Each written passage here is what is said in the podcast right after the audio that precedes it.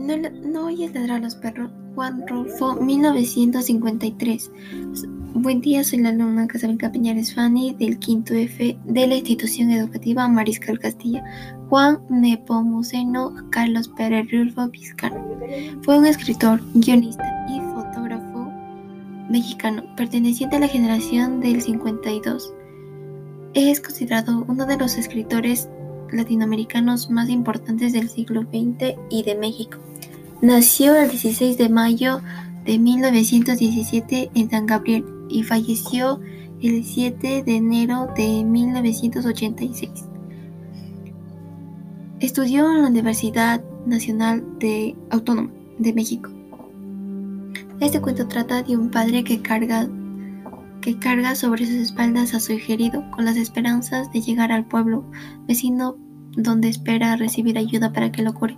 El padre reclama constantemente a Ignacio que le ayude a encontrar el pueblo de Tonoya, ya sea por las luces o por los ladridos de los perros. Sin embargo, con, con la poca vida que le queda al herido, este insistía a su padre que por favor lo bajara y lo dejara tranquilo para seguir y recuperarse. No obstante, su padre insistía en llevarlo al pueblo sin querer ni por un segundo soltar su cuerpo, porque entonces el cansancio lo vencería y ya no podría echarle encima solo.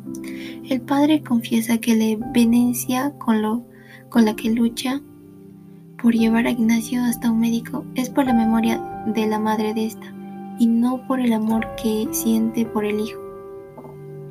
El padre comienza a en su monólogo a renombrar a la madre de Ignacio y cómo lo cuida, como lo cuidaba cuando era niño y cómo falleció hasta que de improviso cree sentir que el hijo poco a poco se va desvaneciendo y comienza a llorar ante el recuerdo de la madre.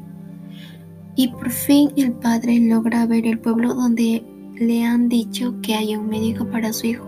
De inmediato se escuchan ladrar los perros y el padre le reprocha al hijo no, de no haberle ayudado en esa última esperanza.